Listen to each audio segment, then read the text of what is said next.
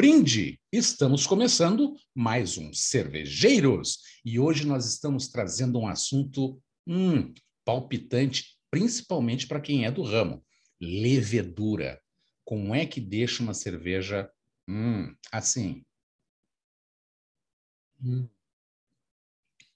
Se tem coisa melhor inventada, não foi divulgada ainda. Nós estamos recebendo hoje a Bianca Tellini e o Marcelo Menoncin, e eles vão nos falar tudo sobre levedura. Nós vamos conhecer quais são os processos, quais são os mistérios, e os dois vão nos contar primeiro um pouquinho da vida deles. Como é que eles chegaram até aqui? Qual é a origem, o ramo de onde eles vieram? Como a gente tem feito em todos os programas em que os nossos convidados têm dito da onde eles vieram e por que chegaram no ramo da cerveja. Bem-vindos a um novo Cervejeiros e Cervejeiras, porque agora vai ficar o nome Cervejeiros e Cervejeiras, não tem jeito, né? A gente está. É, é, o segundo programa esse que nós temos um representante masculino. Todos os outros programas, representantes femininas. Que maravilha, porque cerveja é coisa boa. Então, nós vamos começar passando a bola direto para a Bianca, Bianca, eu gostaria que tu te apresentasse, dissesse qual é a tua especialização, de onde é que tu veio, qual é o teu ramo de origem para chegar na cervejaria. Oi, Silvio, boa noite. É, primeiro, obrigada pelo convite para participar dos cervejeiros e cervejeiras. E eu sou é, biotecnologista de formação, e durante a faculdade, eu não trabalhava com cerveja, eu não fazia ideia que eu ia trabalhar com cerveja, eu só sabia que eu gostava muito de beber cerveja. E aí, conforme a coisa foi caminhando durante a graduação, a gente tem algumas disciplinas que encaminham um pouco mais para esse lado, como é, bioprocessos, algumas disciplinas de fermentação e algumas de empreendedorismo. E aí foi o pulo do gato para mim, eu terminei a faculdade, uh, o meu negócio não era muito o meio acadêmico mesmo, não queria ficar pesquisando, né, gerando é, pesquisa. E aí eu saí da faculdade e fui fazer um MBA em gestão empresarial e comercial para aprender tudo que eu não tinha aprendido com relação a empresas, porque eu queria ser empresária.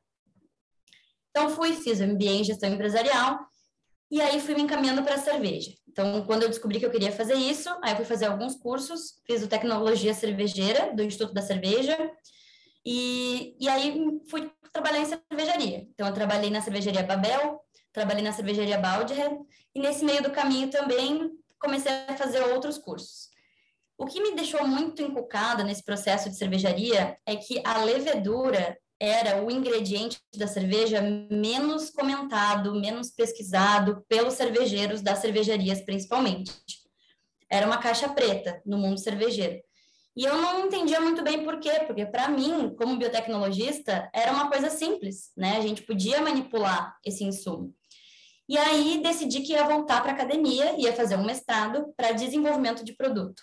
Então, eu saí da cervejaria, larguei a indústria, voltei para o mestrado e fiz um mestrado com desenvolvimento de leveduras para a indústria cervejeira, aqui na URGS.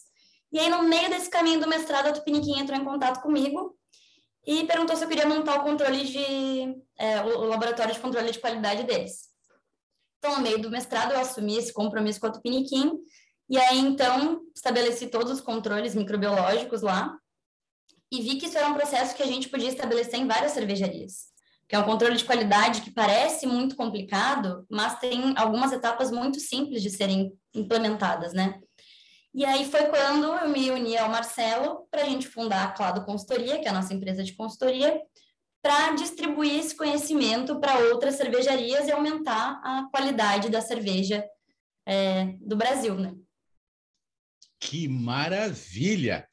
Marcelo, eu vou pedir que antes de tu dar a tua apresentação, explica para o nosso público que é leigo, que é só aquele que bebe cerveja, que não é o cara que produz a cerveja, o que é a levedura e qual é a importância dela neste processo de produção da cerveja. E aí, em seguida, tu já dá o teu currículo.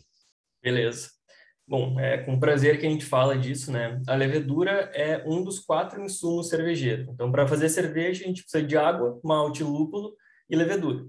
A levedura é um fungo microscópico, a gente não enxerga olho nu, precisa de um microscópio para enxergar, e elas fazem simplesmente o processo mais importante de fabricação cervejeira, que é fermentar os açúcares que vêm do malte, transformando eles em álcool e CO2. Então, a carbonatação, o CO2 da cerveja, vem também da fermentação, assim como o álcool e alguns outros compostos aromáticos. Então, sem levedura não tem cerveja. E agora, emendando, então, na, na minha apresentação, bom, meu nome é Marcelo Menoncin, né, eu tenho 29 anos, e um pouco diferente da Bianca, eu tenho uma trajetória um pouco distinta, embora a gente tenha chegado na mesma, desembocou no mesmo desfecho, digamos assim. Uh, a minha relação com cerveja vem praticamente de berço, né? O, o, meu pai, ele faz cerveja, faz cerveja não, ele faz chopeiras desde os 14 anos. Né? Então, ele trabalha com refrigeração e sempre esteve associado a alguma manutenção, algum trabalho nesse sentido. Então, ele sempre fez chopeiras. E os meus avós fizeram a cerveja do casamento deles, né? Então, digamos que tem uma, uma trajetória mais já está tudo em assim. família, então. Exatamente. Tu então, fosse um predestinado. Exatamente. Tenho metade da minha família é alemã e metade italiana. E eu brinco, né, que eu, que eu bebo como, itali como um alemão e me comporto como um italiano. Muito bom. Mas falando sério agora, uh, eu sou biólogo de formação, formado pela Universidade Federal do Rio Grande do Sul, federal aqui de, de Porto Alegre. Uh, eu sou cervejeiro caseiro desde 2012, então está fechando o ano que vem 10 anos de, de cervejeiro caseiro. E eu entrei na pesquisa com leveduras cervejeiras em 2013. Antes disso, eu trabalhei dois anos no departamento de, de botânica. Eu poderia muito bem ter trabalhado com lúpulo, né? Mas infelizmente era só grão de pólen. Então, a partir de 2013, eu comecei a trabalhar com leveduras cervejeiras. Sempre trabalhei com leveduras convencionais e não convencionais, que é um papo um pouco mais complexo, de repente, para um segundo programa. E em 2015, eu comecei a estagiar na cervejaria Seasons e estagiei na área de produção, fazendo tudo de chão de fábrica. Então, limpeza de barris, envases, eh, limpezas de tanque, enfim, basicamente, quando começa na cervejaria é limpeza, né? O resto é resto.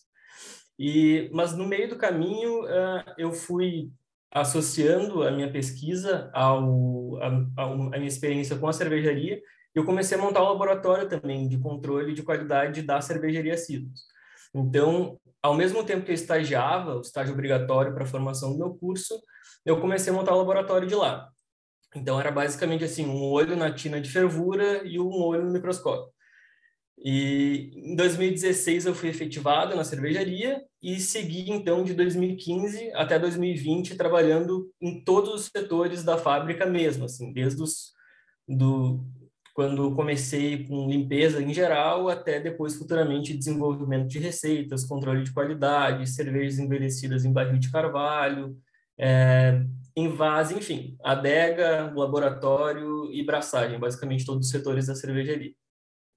E aí, em 2016, eu tive a certeza de que a consultoria era o, a minha vontade e segui trabalhando, tentando absorver o máximo de experiência possível, né, enquanto eu estava na cervejaria.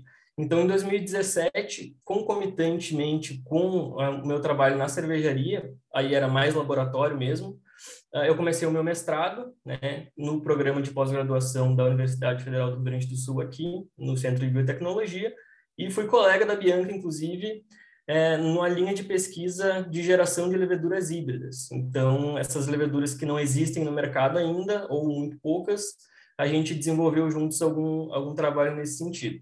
Então, foi basicamente assim, sempre unindo academia e indústria, homebrewer desde 2012, pesquiso leveduras desde 2013 e, a partir de 2015, trabalho no chão de fábrica em todos os setores da cervejaria. Um resumo seria mais ou menos isso. Que maravilha, que maravilha. Dois jovens, mas que já têm um, uma estrada aí na área da cervejaria fantástica. A gente está falando da levedura e, e eu lembro assim, a Bianca começou a falar sobre os quatro básicos elementos da cerveja e eu me lembro também das quatro das três principais notas do rock, né? Então cerveja e rock é mais ou menos a mesma coisa. É, e a levedura tem essa importância. Tu está colocando ah, algumas questões de eh, levedura híbrida, levedura não comercial, levedura comercial. Dá uma explicadinha um pouco melhor nisso. Como é, como é que a gente dis, eh, faz essa distinção entre as leveduras? Uh, então, uh, leveduras uh, convencionais e não convencionais são basicamente as duas grandes classes de leveduras que nós trabalhamos hoje nas cervejarias. Então, as leveduras convencionais, que é o que é usado na mais de 99,9% das cervejarias, são de duas espécies, que é a Saccharomyces cerevisiae, também conhecidas como ales, e a Saccharomyces pastorianus, também conhecidas como lager. Então, essas duas espécies de leveduras contém centenas de diferentes linhagens que a gente utiliza para a produção de cerveja, cada uma com suas características específicas. Uma é mais neutra, deixa a cerveja bem é, unidimensional no que tange aromas de fermentação, outras são mais frutadas, trazem também alguma nota fenólica, de especiarias e por aí vai. Existem dezenas, se não centenas de leveduras disponíveis para os cervejeiros dentro dessas duas principais espécies de ales e lagers.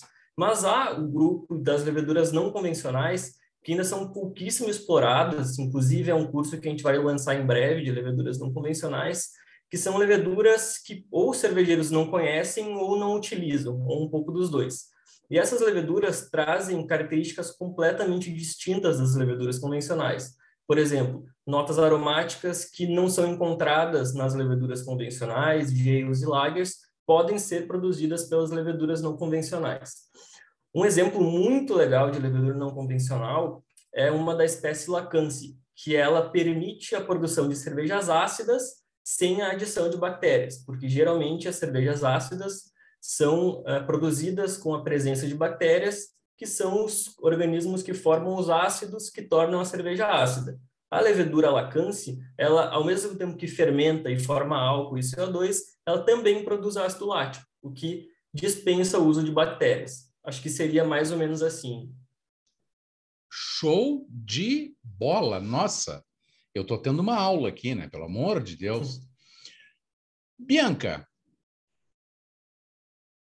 essa importância da levedura, ela está diretamente ligada à qualidade da cerveja, nós poderíamos dizer assim que a qualidade da cerveja lá na ponta é o resultado desta levedura, do tipo de levedura que foi empregado no processo? É, com certeza. É um dos pontos que gera essa qualidade no final, né? Se a gente for pensar é, em leveduras diferentes, se a gente pegar exatamente o mesmo mosto feito lá nas panelas da cervejaria e fermentar com duas leveduras diferentes, a gente vai ter cervejas completamente diferentes. Então, é importante que a gente pense nas famílias de cerveja, o que, que a gente espera daquela cerveja, o que a gente espera que tenha de compostos aromáticos, compostos de sabor, que isso vem praticamente 100% da levedura, que é uma coisa que as, as, pessoas geralmente não sabem. Por exemplo, a Vais, a cerveja Vais que tem aquele aroma e sabor de cravo e banana, na verdade não vai nem cravo nem banana, são compostos produzidos por uma levedura específica. Então, é, a gente conhecendo as leveduras que a gente tem à, à disposição, a gente pode focar na cerveja que a gente quer, com os compostos que a gente deseja, que a gente provavelmente vai chegar lá. E aí, pensando em qualidade de levedura, a gente tem que pensar também em alguns pontos relacionados à vida da levedura, né? Porque é um ser vivo, então a gente tem que dar as melhores condições para elas, para que elas fermentem da maneira que a gente gostaria. Então, se a gente não der condições adequadas, se a gente não der oxigênio, a temperatura adequada, é, os açúcares adequados, elas não vão trabalhar como a gente espera. Ou seja, cerveja também envolve muito carinho e atenção. Muito carinho e muito carinho atenção. e atenção para as bactérias para que elas possam nos fornecer um produto maravilhoso. Que eu estou cada vez mais apaixonado. Eu sempre fui apaixonado por cerveja. Agora eu estou então deslumbrado com cerveja, né? Nossa senhora. Somar cerveja com carinho e afeto é tudo de bom, né? Eu quero explorar um pouquinho mais essa coisa da, da de, dessas variedades de leveduras, porque agora vocês colocaram uma coisa assim que ficou gigante na minha cabeça, né? Uh, voltando lá nos quatro pontos básicos, a gente imaginava que era aquilo ali, tá? Faz a cerveja de maravilha.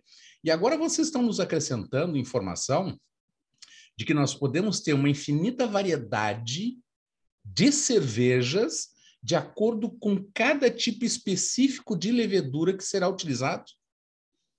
É exatamente isso. É, tem uma, uma frase comum né, que, que a gente fala no meio acadêmico também, que a gente domesticou as leveduras, né? O ser humano domesticou as leveduras cervejeiras. Eu penso um pouco diferente. Eu penso que as leveduras cervejeiras que domesticaram o homem, né? Porque ah, basicamente as escolas cervejeiras elas são todas definidas por uma série de, de comportamentos que são também culturais e de processo, mas as leveduras têm um papel preponderante na característica das cervejas e das diferentes variedades de estilos das diferentes escolas cervejeiras. Então, tem as principais escolas cervejeiras, como a inglesa, a alemã, a norte-americana, que elas têm uma distinção, e a belga, claro, ela tem uma distinção muito clara sobre os aspectos de fermentação. Então, enquanto as leveduras alemãs são um pouco mais neutras, tirando a Weiss, que é essa que produz compostos de, de que lembra cravo e, e banana, uh, tem leveduras mais neutras para a produção das lagers. Uh, as leveduras inglesas são leveduras que são um pouco mais frutadas e favorecem um pouco mais a percepção de malte. As leveduras belgas, via de regra, produzem compostos que se chamam ésteres, que lembram uma série de frutas diferentes, e também os compostos fenólicos, que é esse composto que lembra cravo. Em contrapartida, as leveduras da escola norte-americana são mais neutras, via de regra, porque geralmente são cervejas que favorecem mais o lúpulo. Então, se fizer um raio-x, digamos assim, dos diferentes estilos cervejeiros, vai ter uma relação íntima com uh, que tipo de levedura que é usada para produzir aquele estilo e quais são os compostos que elas produzem ou não, e que isso aparece certamente na cerveja, dependendo do, do estilo cervejeiro e da levedura utilizada. Muito bom. Que distinção a gente poderia fazer nas cervejas que são produzidas no Brasil comercialmente falando e das cervejas que são produzidas artesanalmente. Porque a gente sabe que tem aí um, uma diferença, até porque envolvem uh, uh, mililitros de produção, envolve uma série de, de outras questões comerciais. A, a, produção da comercial ela tem que ser muito mais veloz, aquela coisa toda. Uh, que distinção a gente pode fazer nesse sentido? Existe uma diferenciação no uso de leveduras para a produção destas cervejas mais comerciais, Bianca? É, uma coisa que eu gosto muito da cerveja é que eu acho a cerveja uma bebida muito democrática, né? Então, você pode comprar uma cerveja de um real e uma cerveja de mil reais. Então, a cerveja é uma bebida para todo mundo. E a diferença principal, assim, de cervejas comerciais para as artesanais é muito o que você falou, né? É, é muita questão de tecnologia. Porque enquanto uma artesanal pode deixar a cerveja maturando o tempo necessário em tanque para que ela arredonde os sabores e ela fique pronta do jeito que a gente quer, a comercial não tem esse tempo. Então, a gente usa de coadjuvantes de tecnologia, que são enzimas, são uns compostos que vão acelerar esse processo para que a cerveja fique pronta mais rápida. Né? Então, enquanto uma artesanal geralmente vai levar ali duas, três semanas, dependendo do estilo, tem cervejas comerciais que levam quatro a cinco dias para a mesma cerveja ficar pronta. E aí a gente está falando de estilos muito diferentes também, né? É, a cerveja de massa, que são essas cervejas mais comerciais, de grande volume, geralmente são cervejas mais simples, mais unidimensionais, sem muito composto de sabor e de aroma. É aquela cerveja para refrescar no calor. Já as cervejas artesanais, no geral, né, tem uma variedade maior de estilos. Então, a artesanal consegue produzir a cerveja escura, a cerveja a IPA, a cerveja é, que tem mais compostos de aroma e de sabor. É, claro que isso vem mudando bastante, né? Tem bastante artesanal já usando desses coadjuvantes de tecnologia para melhorar o processo, para ter uma padronização melhor, e também várias cervejas de massa que, percebendo esse aumento de mercado das artesanais, começou também a produzir outros estilos de cerveja. Então, agora a gente já vê algumas comerciais produzindo Weiss, produzindo IPA, além daquela Premium Lager, que é a clássica que a gente mais vê nos mercados, né? É, é uma das coisas que eu observei como consumidor, né? É, de uns anos para cá, muitas marcas comerciais começaram a apostar no Lager, no, no, no puro malte, no duplo malte, essas coisas assim, invadindo um pouco essa seara da cerveja artesanal, né? Mas é claro que também como consumidor, como um, um, um apreciador né, da bebida, uh, eu sinto que tem uma diferença muito grande ainda né, nessa coisa do sabor, nessa coisa do, do aroma, aquilo que invade né, a, a nossa boca na hora que a gente toma uma cerveja artesanal, em contrapartida a uma comercial. Isso está ligado também a essa questão uh, de fermentação, dessas, uh, desses acelerantes enzimáticos, essas coisas? Está é, tá um pouco mais associada a processo, né? Por exemplo, uma cerveja artesanal, é, falando no geral, né? Claro que tem algumas que usam alguns processos um pouco mais é, rebuscados, mas no geral a cerveja artesanal é uma cerveja que ela não é filtrada, ela não é centrifugada. Então, por exemplo, uma cerveja muito lupulada, artesanal, vai manter todos esses compostos do lúpulo. E a tendência é que a gente tome local, então ela é uma cerveja que não vai viajar muito, é, e ela vai estar fresca. Já uma cerveja comercial, mesmo que seja uma IPA e seja lupulada, ela passa por alguns processos, geralmente, como é, centrifugação, filtração, que acaba retendo bastante desses compostos e também pela pasteurização, que aí a gente perde bastante desse frescor da cerveja. Essas são cervejas que viajam longas distâncias, que elas ficam muito mais tempo em prateleira. Então, tem bastante dessa diferenciação de, de degustação mesmo por esses, esses fatores. Muito bom, muito bom. Marcelo, me responde uma coisa. A gente sabe que existe é, alguns, algumas empresas, algumas cervejarias algumas bem próximas ali de, de Porto Alegre já de muitos anos, é, que começaram a adotar, há um tempo atrás, o invase da cerveja em PET, né? como se fosse uma garrafa de refrigerante. Isso tem uma influência uh, no fator final de fermentação?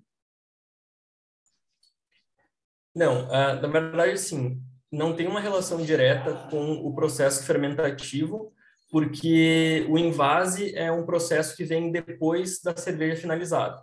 Então, se a gente pegar o processo cervejeiro, que é composto por inúmeras partes, e segmentar em basicamente duas, para simplificar um pouco, a gente tem a fase quente do processo, onde a gente retira os açúcares do malte no processo da abraçagem, e a fase fria, que é onde nós fazemos a fermentação e a maturação.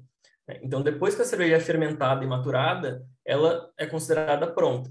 E aí, então, ela vai para a fase do invase. Né? Então, o invase, ele é temporalmente e processualmente separado da fermentação.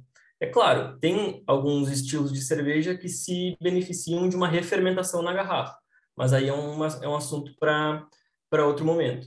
Ah, as leveduras, então, não têm direta ah, associação com o vasilhame, por exemplo. Na, nesse caso, então, as cervejas envasadas em barris ou de PET, que pode ser barril ou garrafa PET mesmo, é mais uma relação físico-química da cerveja com o vasilhame e também o ambiente onde ele está sendo estocado. E por que, que eu falo relação com o ambiente? Porque um vasilhame de PET, ele tem porosidade, né? Se fizer uma aproximação muito grande no microscópio, vai se enxergar ranhuras e também poros né, nesse, nesse polímero, né, nesse PET. O que não acontece no caso do vidro, né? O vidro ele é completamente selado, vedado, e ele não tem nenhuma interação praticamente com o ambiente externo, pelo menos em relação à porosidade, só com luz, mas também é um assunto para outro momento. Então o PET ele é mais poroso, então ele tem menos tempo de prateleira, que a gente chama de shelf life. A cerveja dura menos porque ela vai estragar muito mais rápido. E além de oxidar a cerveja, ela também perde, perde carbonatação. Isso tudo, então, está associado muito mais com o vasilhame em si do que com o processo fermentativo. Perde qualidade no final, então. Sim, é uma cerveja que tem muito menos tempo de prateleira. Mas a gente está. Uh, é relativamente recente o uso em cervejas em garrafas PET. E a gente sempre observa em todas as ramificações de tecnologia cervejeira que as coisas evoluem muito rápido, né? Então, é, seria temerário dizer que, que é pior envasar em garrafa PET, porque a gente pode aprimorar a tecnologia de modo que a cerveja fique tão estável quanto em vidro. Não é o caso hoje, né? A tecnologia ainda não está nesse, nesse momento. Então, uma cerveja envasada em garrafa PET vai ter menos tempo de prateleira e vai perder a qualidade mais rápido do que uma cerveja envasada ou em barril de inox ou em garrafas de, de vidro e, e por aí vai. É, nós tivemos um problema agora nesse, nesse último ano, né? Uh, em função dessa coisa toda da pandemia, tivemos alguns problemas de produção, uh, algumas cervejarias tiveram falta de vidro para fazer o envasamento uh, da cerveja, né? E isso deu uma, um, um pouco de complicada nesse, nesse processo. Mas eu acredito que a evolução nos leve, como disse a Bianca, a democratizar ainda mais né, o, o consumo da cerveja, eh, permitindo outros tipos de invase. Não é mais ou menos isso, Bianca? Exatamente. Esse é um ponto que eu ia levantar, inclusive, que uma parte cara para a cervejaria artesanal é a embalagem, né? O rótulo é caro, a tampa é cara, a garrafa é cara. Então, o barrilzinho de PET ou a garrafa PET, é uma opção para baratear o produto final, né? Porque o líquido a gente sabe o quanto custa, o quanto a gente paga de imposto. Se a gente puder tirar um pouco desse valor de produto final, melhor para a cervejaria e melhor para o consumidor. Então, é, o que bastante cervejaria tem feito agora, que eu acho muito legal, é o invase dessas garrafinhas, né, de PET, são growlers, é, para consumo imediato. Você vai na cervejaria, pega esses PETs, leva para casa e toma num dia, no dia seguinte. E aí a cerveja não perde tanta qualidade. Você não vai deixar ela estocada, né? Então, eu acho que é uma forma muito legal de democratizar ainda mais esse acesso. É, uma das coisas que eu observei, é, estudando alguns cases americanos, né? É, é, lá, lá tem muita cervejaria de bairro em que o pessoal vai com seu crawler, né? Abastece ali na, na, na cervejaria, volta para casa, consome aquela cerveja. Então, fica uma coisa assim retornável e, óbvio, reduz custo, né?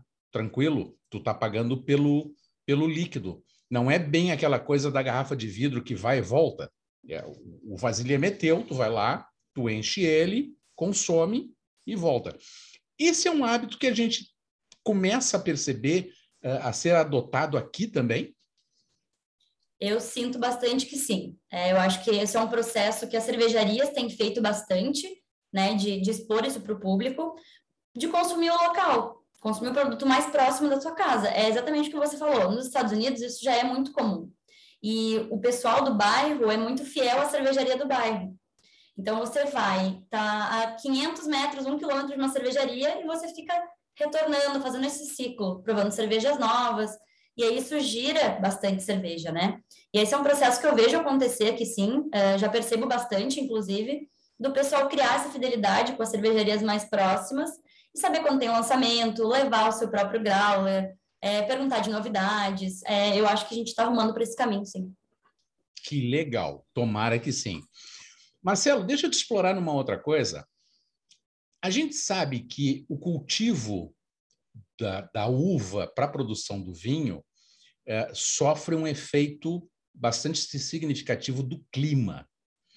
Na produção da cerveja, nós também temos esta situação, por exemplo, uma região mais fria vai ter uma dificuldade maior na produção de cerveja, uma região mais quente vai ter uma produção, vai ter uma facilidade, uma área de litoral não seria propícia para uma cervejaria, ao passo que uma área uh, uh, de serra ou, ou de planalto seria mais propícia. Existe esta diferenciação em relação a clima? É, assim, para a produção, para a localização da planta de, de fabril, da cervejaria em si, não importa muito aonde ela está localizada. Tem apenas um processo que ele sofre alteração, que é a fervura em altitudes mais elevadas do que a do mar, a, a cerveja vai ferver numa temperatura menor, né? justamente pela menor pressão, então vai ferver ali dependendo muito da altitude a 96 graus. Isso tem algumas uh, características físico-químicas da cerveja que são alteradas por conta disso, mas não é nada que perca a qualidade, é só uma questão de ajuste. E a cerveja, a produção de cerveja, exemplifica muito bem como um mundo reglobalizado. Né? Então, hoje, uh, as cervejarias do mundo inteiro utilizam insumos que podem vir do mesmo lugar. Então, uma cervejaria no Brasil, nos Estados Unidos, na Alemanha, na Inglaterra e na Bélgica podem fazer basicamente a mesma cerveja, usando a água local, manipulando a água com sais, comprando o lúpulo que vem da Alemanha, o malte que vem da, da Inglaterra e por aí vai. Então, uh, os insumos chegam em todos os lugares do mundo porque o, a cerveja é muito globalizada mesmo. Então, o lugar onde se produz a cerveja não importa muito, importa muito mais o processo. E aí, quando tu pergunta sobre o lugar, importa para a produção dos insumos, né? Então, o Brasil hoje não produz uh, praticamente nada ou muito pouco de malte e lúpulo. E aí se dá justamente por conta das características geográficas do Brasil, né? Então, se a gente descer um pouco mais na América Latina, na Patagônia Argentina, a gente tem plantação de lúpulo, justamente porque as condições climáticas são mais favoráveis. Só que é muito legal que, como a gente estava falando antes, justamente sobre o avanço da ciência aplicada e da tecnologia, a gente está vendo um boom no crescimento né, de, de plantação de lúpulo no Brasil. Isso se dá muito de entender o porquê que as características de determinados ambientes favorecem ou não e manipular as variáveis locais para produzir esses insumos aqui. Né? Então, a, o clima está muito mais associado aos insumos produzidos nesses lugares do que propriamente à cerveja produzida. Porque no Brasil a gente consegue importar insumos do mundo inteiro. Então, hoje a gente pode produzir uma IPA que vem o malte de um país, o lúpulo de outro, manipula a água que vem daqui e a levedura que vem de um terceiro país. Então, isso é muito legal porque municia os cervejeiros de muitas ferramentas de variedade de insumos também, né? Então, isso fornece ao cervejeiro muita variedade na escolha dos insumos. Então, seria mais ou menos isso. Deixa eu fazer um adendo só de um movimento, um movimento que tem acontecido. É, recentemente, a cervejaria Lon, que é de Santa Catarina, lançou uma cerveja só com insumos é, de Santa Catarina. Então, ela lançou uma cerveja que é feita com uma levedura que foi isolada lá, um malte plantado lá e um lúpulo plantado lá, que é muito legal e é, no sentido de venda e marketing também é excepcional, né? Então, eu acho que é um movimento que a gente tem é, crescido aqui bastante, de tentar produzir compostos e insumos locais, e a gente acabou de começar, eu acho que tem muita tecnologia que vai ser envolvida nisso ainda, mas tem bastante potencial. Muito legal. E vocês da microbiologia estão diretamente ligados nesse processo todo? Vocês é que trabalham com esses bichinhos todos que nos dão esse prazer enorme. Como é que é isso? Como é que é ver a levedura lá na lentezinha do microscópio? Sabe que hoje em dia, para a gente, como é muito usual, né? A gente já fez muito, para a gente hoje é normal. Mas quando a gente presta consultoria para cervejarias e a pessoa que vai assumir o laboratório nunca viu uma levedura na vida, e a gente ensina a mexer no microscópio, a ir até a cervejaria, coletar a levedura, fazer o processo que precisa ser feito e colocar no microscópio, é emocionante, é muito legal. É muito, muito legal. Assim, a gente volta às nossas origens de, de microbiologista, porque é muito diferente você entender o que você está fazendo, com o que você está mexendo, como é que a levadura se parece, por que, que ela é redonda, por que, que uma é de um jeito e outra é de outro. E aí você poder ver isso no microscópio é muito legal e é bem emocionante, assim, quando alguém que nunca teve contato tem contato pela primeira vez. Vocês estão vendo? Cerveja não é só para beber. Claro que é para beber. É um prazer beber cerveja. Mas olha só, cerveja é cultura, cerveja é história, cerveja é ciência. Olha quanta coisa está envolvida na cerveja. E aí tu vai lá e fica olhando torto para uma cervejinha. Meu amigo, minha amiga, abre uma cerveja e olha o quanto de história tem na cerveja, o quanto de ciência tem na cerveja e o quanto de empregabilidade, o quanto de empoderamento tem numa cerveja. Então, por favor, cerveja não é só cerveja. Cerveja é cerveja. Eu sou apaixonado por cerveja adoro o, paro, o, o paladar, o aroma. Eu gosto de experimentar coisas novas para dar mais sentido ao meu paladar. E agora a gente está tendo uma aula de ciência, de microbiologia, que faz esta maravilha. Olha só que maravilha isso, olha só que fantástico isso. Bichinhos microscópicos lá no, no, no, laboratório que nos dão tudo isso, toda essa riqueza, toda essa variedade, toda essa explosão de sabores que a gente recebe quando a gente abre uma cerveja. Então, da próxima vez que tu pegares uma garrafa e abrires para tomar uma cerveja, faça-o com respeito. É quase uma solenidade. Tu está olhando ali para história. No programa passado, nós falamos sobre história. Nós falamos sobre a Hildegard. Nós falamos sobre lúpulo. E hoje nós estamos falando sobre ciência. Eu adoro fazer os cervejeiros porque ele nos traz essa riqueza do mundo todo. Gente, o que, que a gente pode acrescentar mais a respeito? Porque senão eu vou ficar falando aqui, porque eu sou apaixonado por isso. O que, que a gente pode acrescentar mais do ponto de vista científico a todo este processo da fermentação da cerveja, que agora ficou claro que é extremamente importante. A bola é com vocês. Quem quiser começar, pode começar. E dá para resumir uma informação que, que seria importante passar agora, que conhecimento né, no âmbito da cervejaria, conhecimento dentro da cervejaria é qualidade. Só que a gente sabe que as cervejarias elas precisam reduzir custos. Só que o conhecimento também está associado à redução de custos.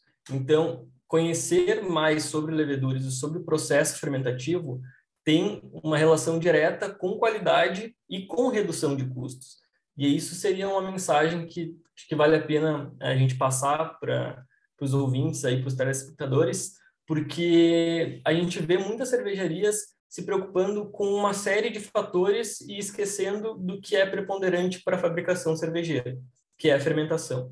Então, é muita atenção aos estilos novos que não param de sair, é muita atenção aos lúpulos novos que não param de chegar, e por aí vai. E muitas vezes se esquece do mais simples, de olhar o que já está acontecendo. Então, um olhar um pouco mais é, criterioso para a fermentação vai estar diretamente associado a uma maior qualidade e redução de custos, certamente. E aí, contrata a consultoria de vocês. É isso que vocês fazem. Vocês vão lá e vão dizer para o cervejeiro como é que ele tem que fazer para é, melhorar os custos, ter uma, uma eficiência melhor de produção. É, é mais ou menos por aí, Bianca? É, é, a gente tem dois pilares na consultoria. Um deles é a educação. Então, a gente tenta trazer essa desmistificação mesmo de que levedura não é um bicho de sete cabeças, que se a gente começar a conhecer elas, a gente consegue padronizar um produto, melhorar a qualidade da cerveja, entendendo onde está o problema quando tem problema, que é algo que geralmente fica no imaginário. E aí o outro pilar é a parte da consultoria. E aí a gente tem tanto montagem de laboratório, para quem quer iniciar um controle de qualidade na cervejaria, e também toda a parte de construção de receitas, melhoria de processo, enfim, tudo que está relacionado ao processo cervejeiro a gente está englobando na consultoria também. E só finalizando a mensagem do Marcelo, é, eu acho que olhar para a base da cerveja é muito importante. Assim, é, são quatro insumos. Vamos conhecer direitinho esses insumos, né? Vamos parar para pensar como eles funcionam, por que eles funcionam dessa maneira, para que a gente consiga, a partir de uma base bem sólida, poder construir coisas diferentes. Sensacional, sensacional. A gente está se encaminhando já para a finaleira do programa. Eu depois tenho que dar um serviço, porque amanhã, amanhã, dia 15 do 10, dia do professor, lá na Zitas Tap House, tem lançamento.